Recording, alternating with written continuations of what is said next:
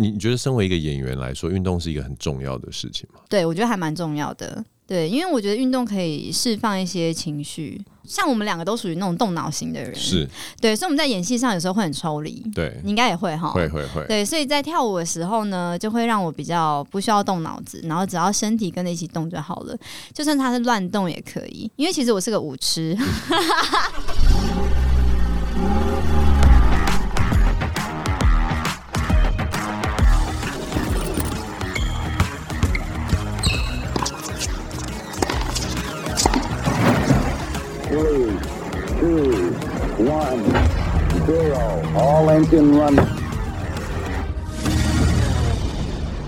Hello，欢迎回来到 Jason 的人生赛道。现在生活忙碌，许多人喜欢利用运动来平衡身心。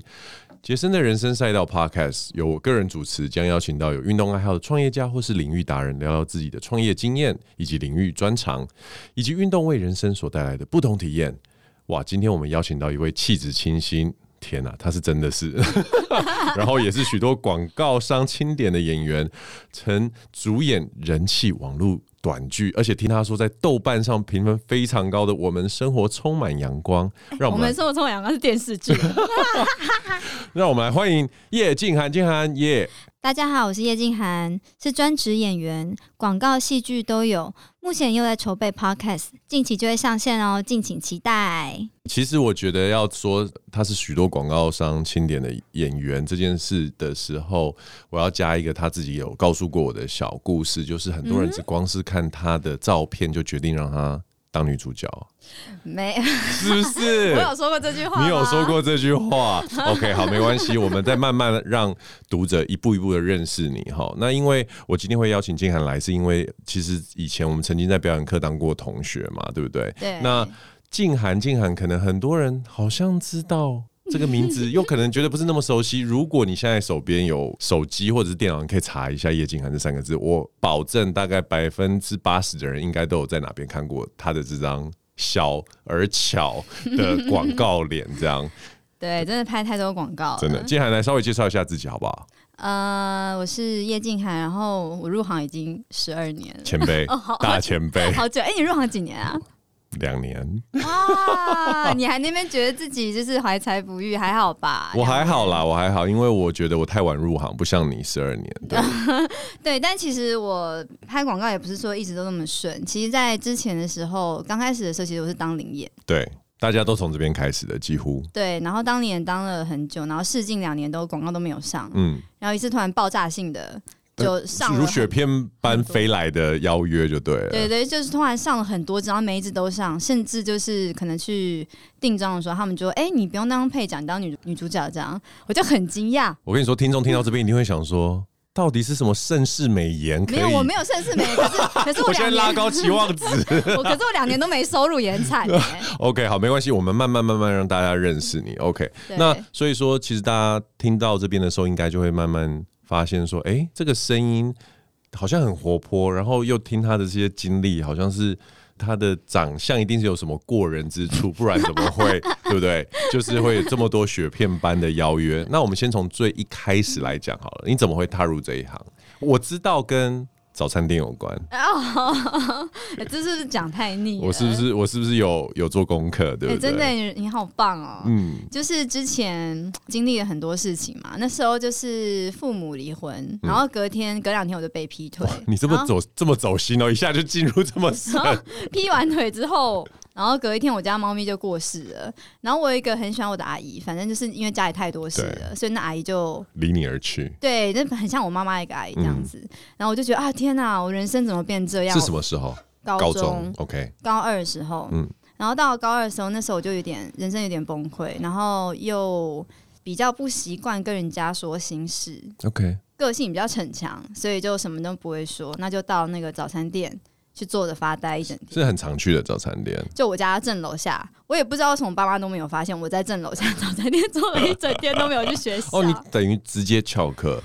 对，我是翘课。OK，就是高中那个时候发生的这一连串的事情，让你觉得说连去学校也没什么太大的动力，也不想跟别人互动这样子。嗯，对，因为你不知道跟谁说。果然是水瓶座的奇怪个性。你不要跟我说水瓶座，我跟你讲，我已经不信星座了，你这摩羯座。好，请继续。那在早餐店发生什么事情？嗯，对，那那时候就在早餐店的时候呢，我就这边吃早餐，这样就是第二次要翘课，因为我实在是不知道去哪，去学校看到被。劈腿的对象，两个人面你侬我侬。哦，是同学？哎、欸，对，是同学。哦，天哪，OK OK。然后就觉得压力很大，这样子。嗯、好，那是另外一点故事。对，那时候我在那边坐着吃早餐，然后有一个身高一百九的男生，吓死我了，走过来，然后跟我说：“哎、欸，妹妹，我看你长得不错，你想不想拍广告？”这样子听起来太可怕了吧？对啊，然后我想说：“哦，他一定是诈骗，因为我疑心病比较重。”结果旁边那个早餐店的阿姨。他那叔叔就说：“哎、欸，他这边已经很久啦、啊，嗯、就已经十几二十年了这样。嗯，那对面有一个管理员也跑过来买早餐，然后他就说：‘哎、欸，他真的在那边很久，你可以去他公司。’哦，他公司就在旁边。对，哦，对。后来我就跟着他一起走，然后走到旁边的巷子，我想完了完了，我要被卖掉。他一百九，哎，我才一五八，你知道吗？对，然后走过去就发现原来是个大马路，然后旁边是他们公司。哦、OK，它是一个经纪公司。对，然后我就开始做林业，就这样子。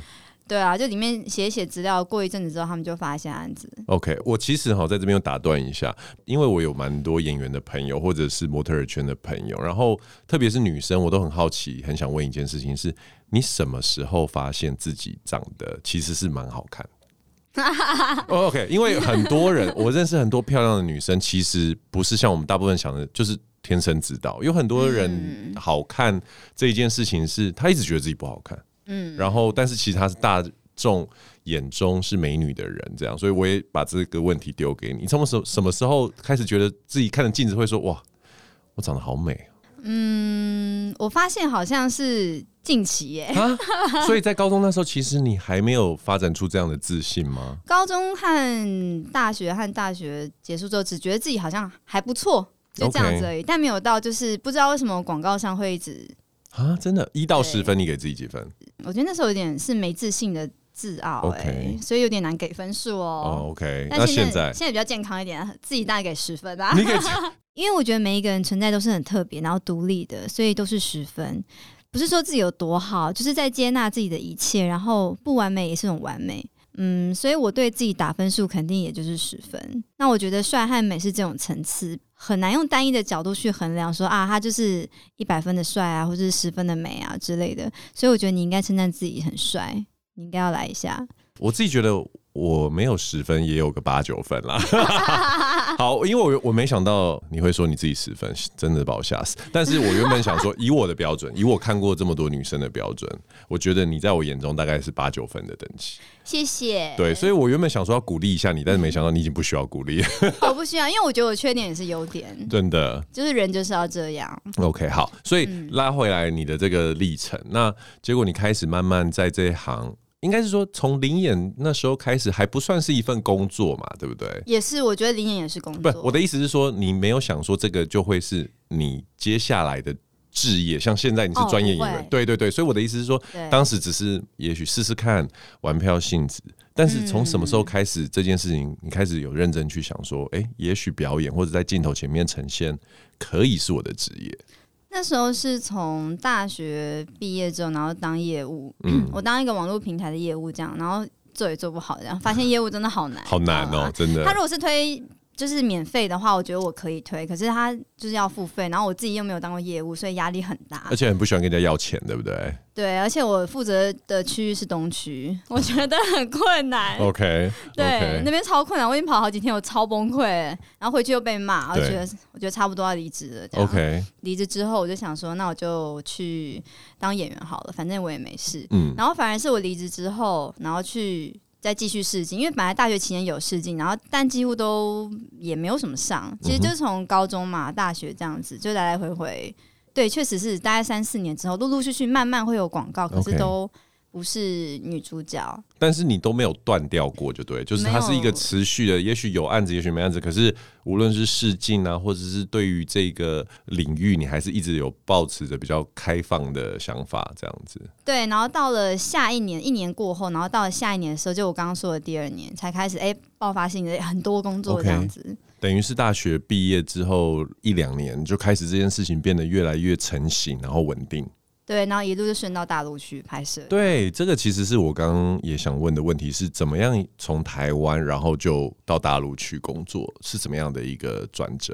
我那时候是因为广告就是真的拍比较多，这样、嗯、多到大陆的人民已经无法忽视这个小姑娘。哦、oh, no，不是，其实是因为那时候认识比较多 casting 和经纪人、啊，嗯，然后就有经纪人问我说：“哎、欸，你想去大陆拍网剧？”这样，我说：“好啊。”这样，然后他就把我的广告作品给他们看。Okay. 但第一轮的时候并没有上。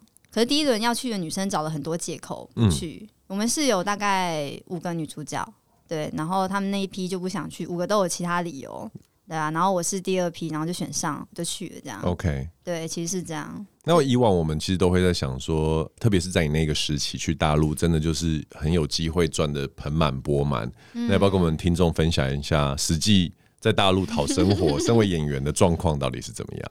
我当时如果是以刚开始先去拍网络剧来讲的话，其实会觉得哇天哪，怎么这么好赚？这样，因为都是以人民币起跳。哦，真的哦？后来发现原来自己被坑了，这样。怎么说？怎么说？就其实他们如果演员拍摄一天的费用，我可能是拿到他们的一半。嗯，对。其实我当时不知道，但我觉得已经很多了。哦。所以你的意思说，其实就你的标准而言，那边给你的酬劳已经算不错了。你觉得其实是蛮好的，嗯、可是跟实际应得的酬劳还是有落差。对对对。所以说，在中国跟在台湾，你觉得就制作上面，嗯，制作戏剧啊，或者是说拍摄，你在中国有拍过很多广告吗？你可不可以跟我们分享一下，到底你自己觉得最大的差异是什么？我觉得中国我拍比较少广告，中国都拍戏，所以我人生第一次。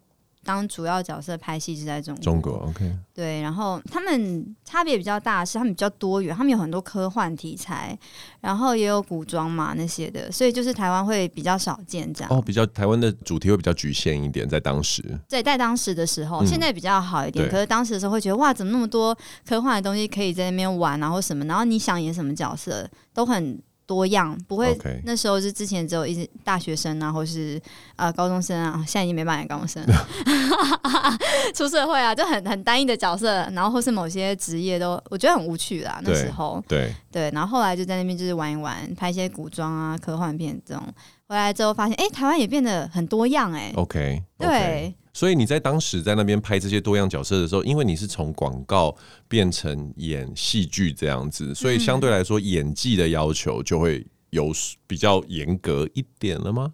有啊，因为当时就是第一次在拍网剧的时候，会觉得，哎、欸，我不知道我自己在讲什么，然后台词有时候还会忘记，因为有时候紧张会忘记.你知道吗？对，拍完网剧之后，发现自己看看虽然是很好笑，可是就会觉得。没有很入戏。OK，你你可以感觉到自己没入戏这件事情。对，然后有时候有点忘词这样。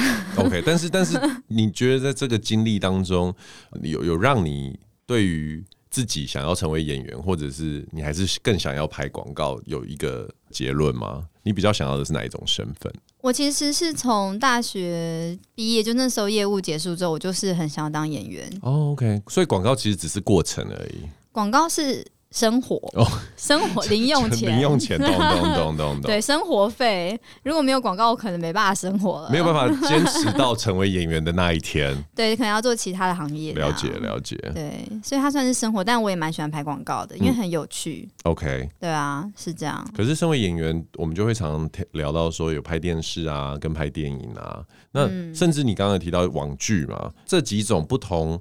在不同媒介上面播出的作品，就演员来说有什么差异啊？我觉得电影会相对荧幕比较大嘛，这个第一个，然后再来就是他的内心表达东西比较比较深刻，对，所以我觉得会比较倾向用比较多不同不同表演的方式这样。那电视剧很多你是同一个梗一直用，他们会觉得哎、欸、很开心；同一个表演一直用，他们也会觉得很开心。哦，是可以这样子的，是可以。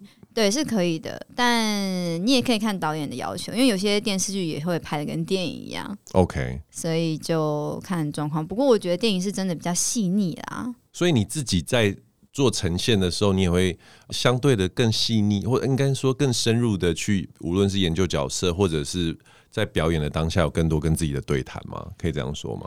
我觉得上戏的时候会有两种。方式，就之前是会一直做功课，就做好做满这样子。嗯、然后后来发现，很多时候做功课会有点麻痹。麻痹的意思是什么？就是做到最后发现，其实你到了台上的时候，觉得哎、欸，好像会有点拘束哎。OK，对，那还不如就直接感受现场，直接来。OK，好，你自己最想要接到什么样的角色？呃，因为一般来讲，大家对我印象就是太精明了，这样，所以其实我很想演一个傻大姐。OK，然后我曾经跟几个经纪公司聊过，我真的蛮想演在喜剧里面演一个傻大姐。他们说你干嘛演？就演直人呐、啊。Oh. 我说演直人 OK，可是因为其实现在演员都想演精神分裂，可以拿奖什么的，哇，很分裂二十四个比例什么，好嗨哦这样。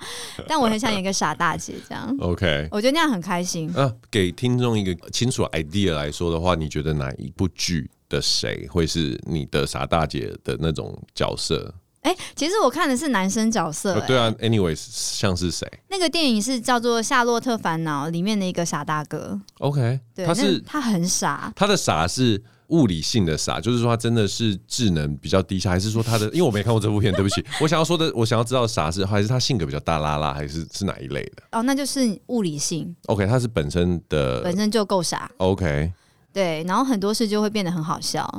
哦，你是一个喜欢演喜剧的人哎、欸，我发现我非常喜欢喜剧。OK，对，所以如果有喜剧的话，我会很开心。哎、欸，我再岔题一下，你有没有考虑去当那个 stand up 的单口喜剧演员？哦，黄浩平有问过我，哎、这可以可以讲出来吗？没问题啊，没问题，你超适合的啊。他问过我说要不要尝试一下，我就说我可能要考虑一下。那要怎么做？他说你要重复在家练习几次，其实你觉得 OK 就可以上台了。哎、欸，如果你真的要上台，我非常愿意去。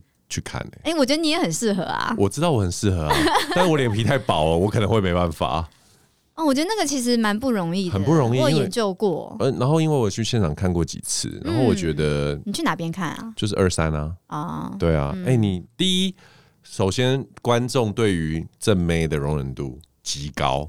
像我们这种男生，基本上大家都是会觉得你不好笑，真的假的？真的。第二，哦、对，第二，我觉得以你的型是还蛮适合的。我觉得你可以跟黄浩平讨教一下，看他可不可以给你几个梗，你练习一下。我觉得十五分钟的 stand up 应该是不错。哦，好啊，可以啊，因为其实我研究他的影片很久了。OK OK，我有看到他的影片啊。不过我希望下次有在访问你的时候，搞不好也许你可以多一个那个 stand up comedian 的身份来让我们分享一下，怎么样成为一个单口相声演员。所以我下次来一段吗？可以哦，可以可以。因为其实我访问的对象里面啊，演员算是比较少的。但每次访问到跟演演艺相关的人的时候，我都会比较想要多聊关于表演课这件事。因为那是你的梦想啊。对，那是我的梦想，没错。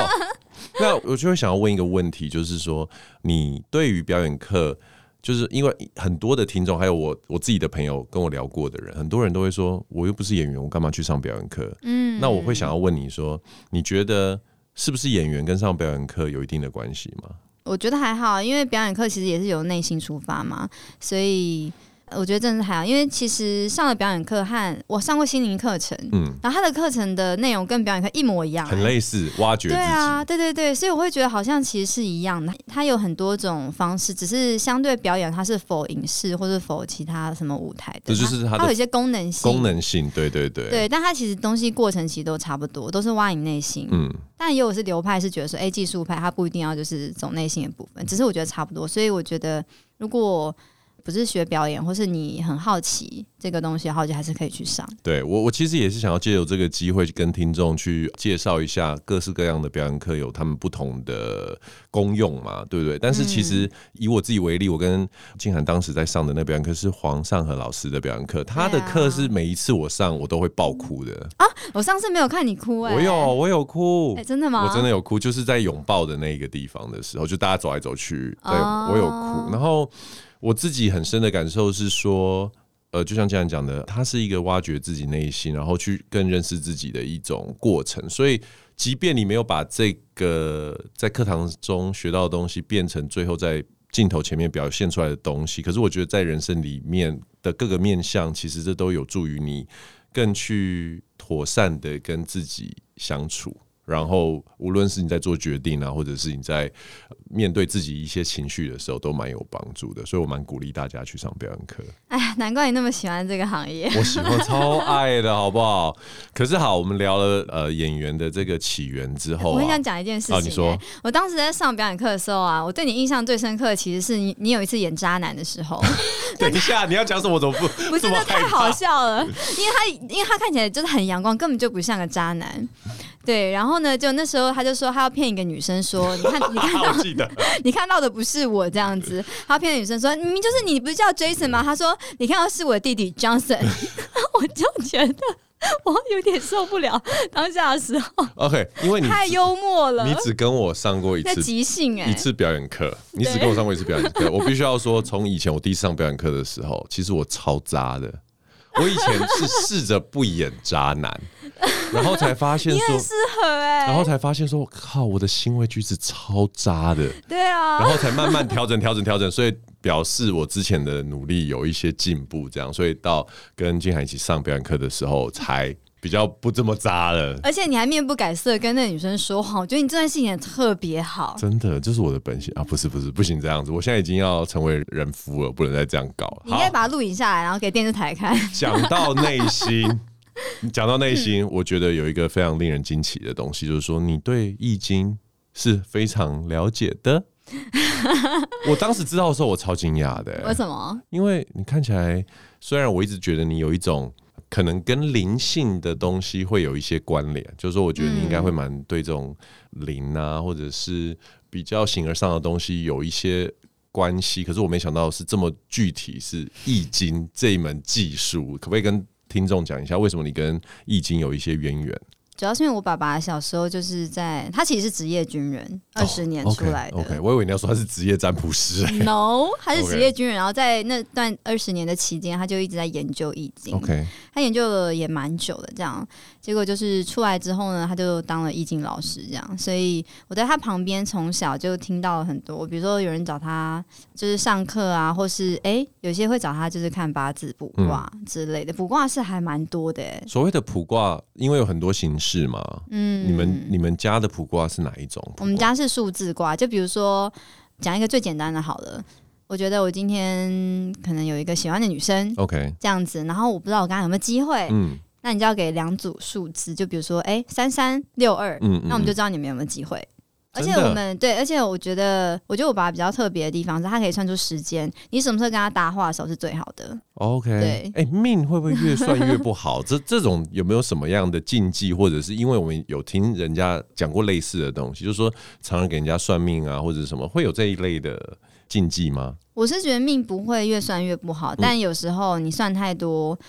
我觉得某种程度会有点失去你心中的信仰哦。Oh, OK，对，就是 Okay. 你自己相信什么，或是我觉得每个人都有信仰啦，不管是你信基督教还是佛教，随便你信你自己也好。可是我觉得一直盲目的去算，虽然我们家是做这个的，是是是，其实并没有那么好。你还不如真的是有有事情，然后你觉得真的是想不出个头绪，我觉得还问一下会比较好一点。或者你下一年运势怎么样，你可以看一看这种。对啊，可是像你你你懂得怎么做卜卦？数字卜卦这样的技能的时候，会不会身边有很多的朋友也会请你来帮他们做这样子的一个预测，或者是会，所以会知道很多私事，真的，哦，所以就很需要职业道德。哎呦，那好，你自己呢？可以帮自己算 哦，我也可以帮我自己算。对，那你对于使用这种卜卦工具？你是很常利用它吗？比如说每天我早上起来，有的人可能会先看那个唐老师的今天的运势嘛。你自己会把这个变成你生活习惯里面的一部分，去让自己趋吉避凶之类的吗？我觉得可能很久以前吧，或是有一个比较真的我觉得特别重要的事情，难以决定或特别重要的事情，对，会觉得啊怎么办？我发现好像有时候都是因为没自信才想要算一下。我相信你应该会有机会遇到有些朋友或者认识一些人。就是动不动就想算命，或者是哦，超多。你有没有什么想要对这样子的听众，可以给他们？你你身为一个有能力卜卦，然后父亲又是一个易经老师的一个角色，有什么样的心得，或者想要劝他们什么吗？我觉得卜卦和占卜，或是看那些东西去了解自己，我觉得其实蛮好，就跟做心理测验差不多。嗯但是其实我看了那么多命盘啊，什么八字卜卦啊，说实话，很多人比如说他八字不合，OK，对，但是他们其实后天相处就是非常合，然后有些人是天生很合，结果相处起来不合。嗯，所以有时候命是这样，但运气在你自己手上。所以我觉得你自己要掌握这些。OK，嗯，就是不要只相信命。了解。那对，听说你接下来有易经的课程要上线了是是？对，我有易经的 Podcast。我我真的很好奇耶，所以这是怎样？你跟你父亲一起录的 podcast？对，我跟我父亲一起，然后名称叫做《父女交易》，就是和爸爸一起开的节目。那会用很浅显易懂的方式呢，来讨论易经的卦象。那近期就会上线。大家多多支持哦，很酷。那你们会邀请来宾或者什么吗？我们不会邀请来宾，但我们会讲一些，就是我们主题是感情，嗯，然后就是有八八六十四个卦嘛，嗯，这样听起来会很复杂。不会不会，这到目前我还听得懂八八六十四。好，继续。八八六十四个卦，然后每个卦象都是不同的环境，不同的感情。Okay. 那如果比如说你今天卜卦出来，你今天算一个数字，然后看到是哪一个卦的时候，你可以也听那一集，这样知道说哇，原来这个卦是我跟这个对象有没有机会？OK，然后什么时间跟他相处，然后这个人可能是什么个性之类的，对，什么都会有一些方向。那听起来很快就会可以在线上募资课程看到你们出课程哦，我们之后会、欸、真的、哦、真的会。好，再跟我们听众说一次，你们接下来的 Podcast 名称叫。父女交易，好，我们也希望大家未来有机会呢，也可以 follow 一下这个妇女交易这个 podcast。耶，好，那我们休息一下，下半场再回来哦。大家好，我是叶静涵。我觉得运动对我的意义就是呢，可以认识自己身体的过程，而且呢，很刺激，很好玩。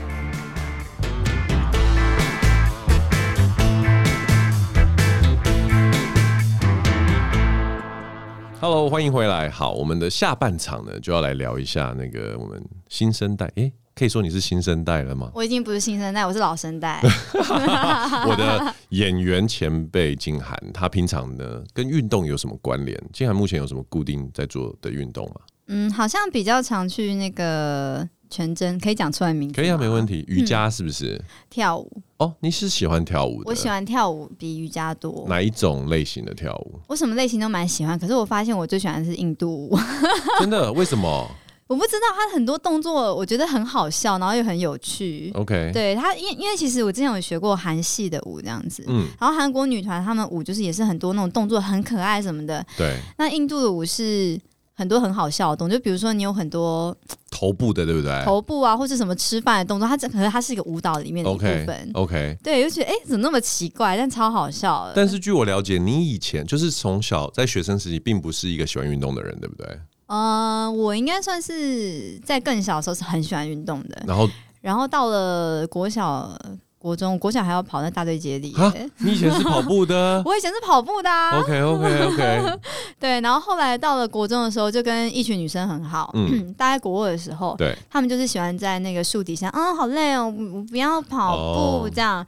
就不小心一起。那你什么时候又开始发现说运动在你人生里面需要占据一点时间跟位置？后来是大学毕业之后要拍一部电影，然后就想啊，去健身好了这样子。拍电影跟健身有什么关系？因为我要拿，因为我要穿一个很高的高跟鞋，然后要拿一个很重的长枪。OK，所以我觉得我应该会累死，还要跑步。对，而且对你来，你的身形来说，长枪应该是蛮重的。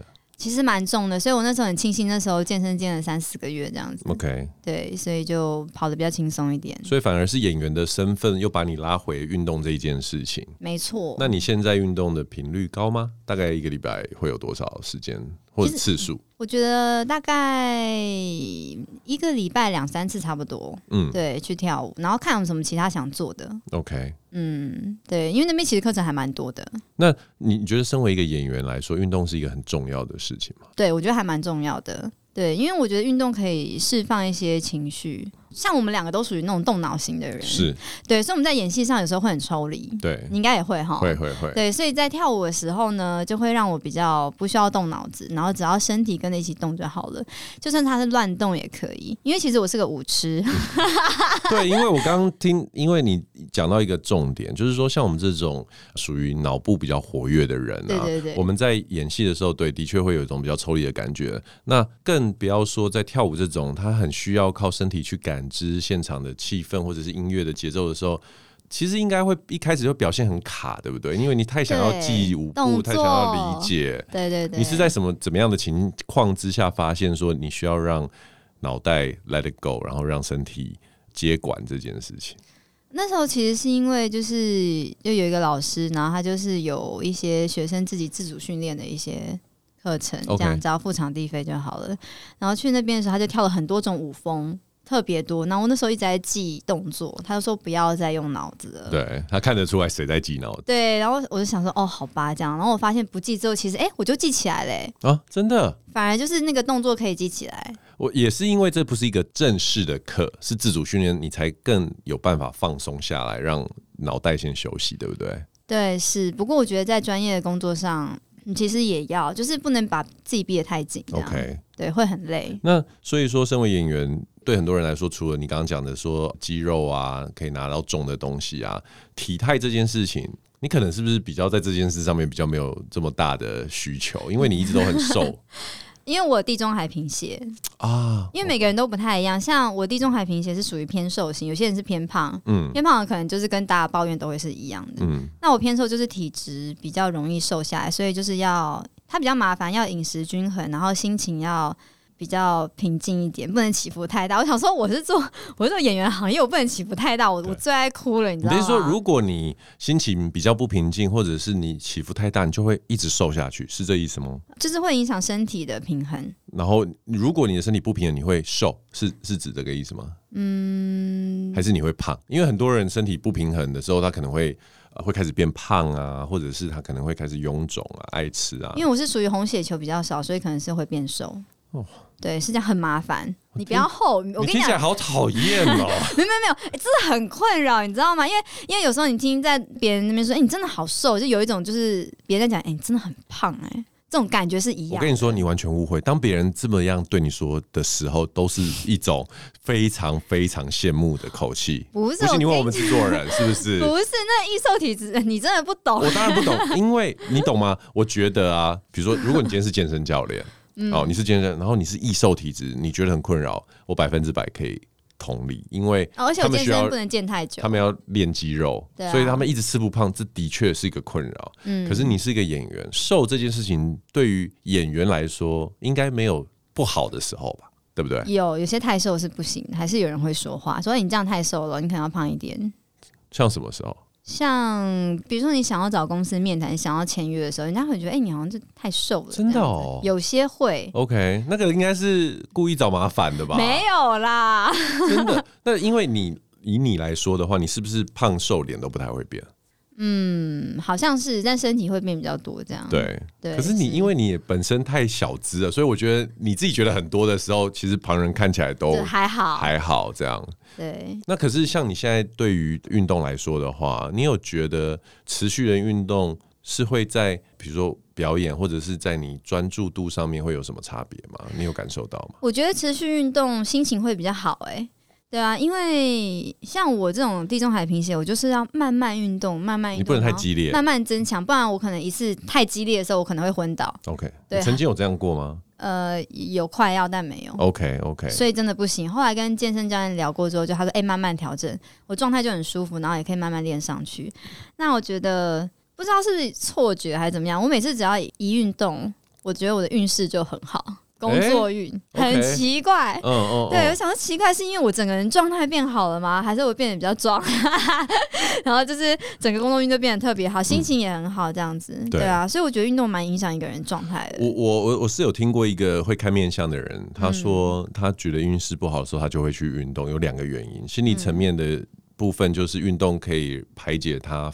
烦躁的部分嘛，但是就外在面相来说，因为红润啊，然后眼睛发亮，其实也会在外在的气场上面造成一些影响，所以很可能是这个原因。对，我也觉得是这样，所以其实运动真的蛮好的。哎、欸，那以你个人来说啊，在这么多众多运动，我相信因为演员这个这个族群里面，其实有各式各样的人嘛。嗯，那你听到朋友这些去做一些各式各样的运动的话，你有没有想说，哎、欸？未来你有机会想要尝试做什么事情？我其实很想要滑雪，欸，啊，我想以我来讲会不会太娇小？可是我真的很很，啊，就是很，你好适合滑雪，有吗？因为我很轻吗？第一你很轻，第二，嗯，你不高。哎，欸，可是他有这样子的条件是比较好滑的，因为我算是比较高的，所以我跌倒就是棒。就是我从一米八直接撞到地上。你好想看呀？对，它超超，因为你知道那个被距的关系。但是以你来说，一百六，你你离地板比较近，嗯，所以你就算跌倒也不会这么用力。可是那也很危险哎，是也是很危险，而且 你比较轻的话，你的撞击力都会比较轻。然后你的所有的动作的学习其实会比较容易的，而且你很适合滑雪，我觉得。嗯，蛮想要去的，很想去日本滑雪。哦，日本超棒！我刚从日本滑完雪回来。啊，这啊，怎么好啊？对对对，我觉得有机会你一定要试。而且另外一题，我这次去日本滑雪，我跟谁一起滑？你知道吗？梁朝伟。啊，你干嘛，好他们偶像哎、欸！我吓到了。你有合照吗？我我。太不好意思，我跟你讲，你一定要跟他要合照，他助理会拒绝你，可是他自己会来说 OK。他没有助理，你为什么？你到底为什么？我，我跟你说，我没有办法理解你。我想说，我以为他已经是变成我朋友，我想说，我明天还会再遇到吗？没有，再也没遇到。没有什么明不明天，就是当下，就是今天。但是我必须要说，我这是在，因为很多人如果有有在滑雪的人，有去日本的二世谷，就是那个他们很著名的一个滑雪场地的时候。大部分人都会知道，说很多艺人都会在那边滑雪，伍佰啊、梁朝伟啊、庾澄庆啊，然后他们都会在那边滑雪。然后这一次我就是遇到梁朝伟，然后跟他一起坐下来喝一下咖啡。什么？为什么？那那你们为什么没有拍照？我我我完全觉得当下我不想要成为一个粉丝。你懂吗？就是粉丝。当下我就觉得，我只是想，而且大家都找你拍照，因为很多人找他拍照，我就我不想变成他们，我超后悔。对不起，我超后悔。我跟你讲，有时候就是不能这样，是我就第一时间拍，再干和再。所以我跟你说，如果你滑雪，其实有蛮多我知道，呃，一些演员都很喜欢滑雪。啊，好想去哦！对，真的好，所以有机会我也会邀请你来跟我们一起去滑雪。那太棒了。呃，如果有一些，我们不要讲一般人好了，如果也是演员的朋友们，那你会建议他们，如果要运动的话，你会建议他们从哪哪一种运动开始？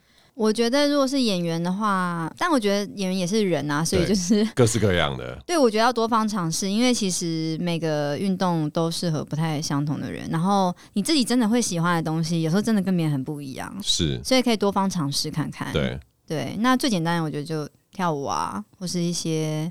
跑步啊什么的，看你喜欢的，因为跑步其实蛮好，也可以听音乐。对啊，你会听音乐吗？跑步的时候？我不会，我都在跟自己讲话。哦，真的假的？那你的对话蛮久的耶。很久啊，会超多对话的。嗯，对，哎、欸，但是看得出来。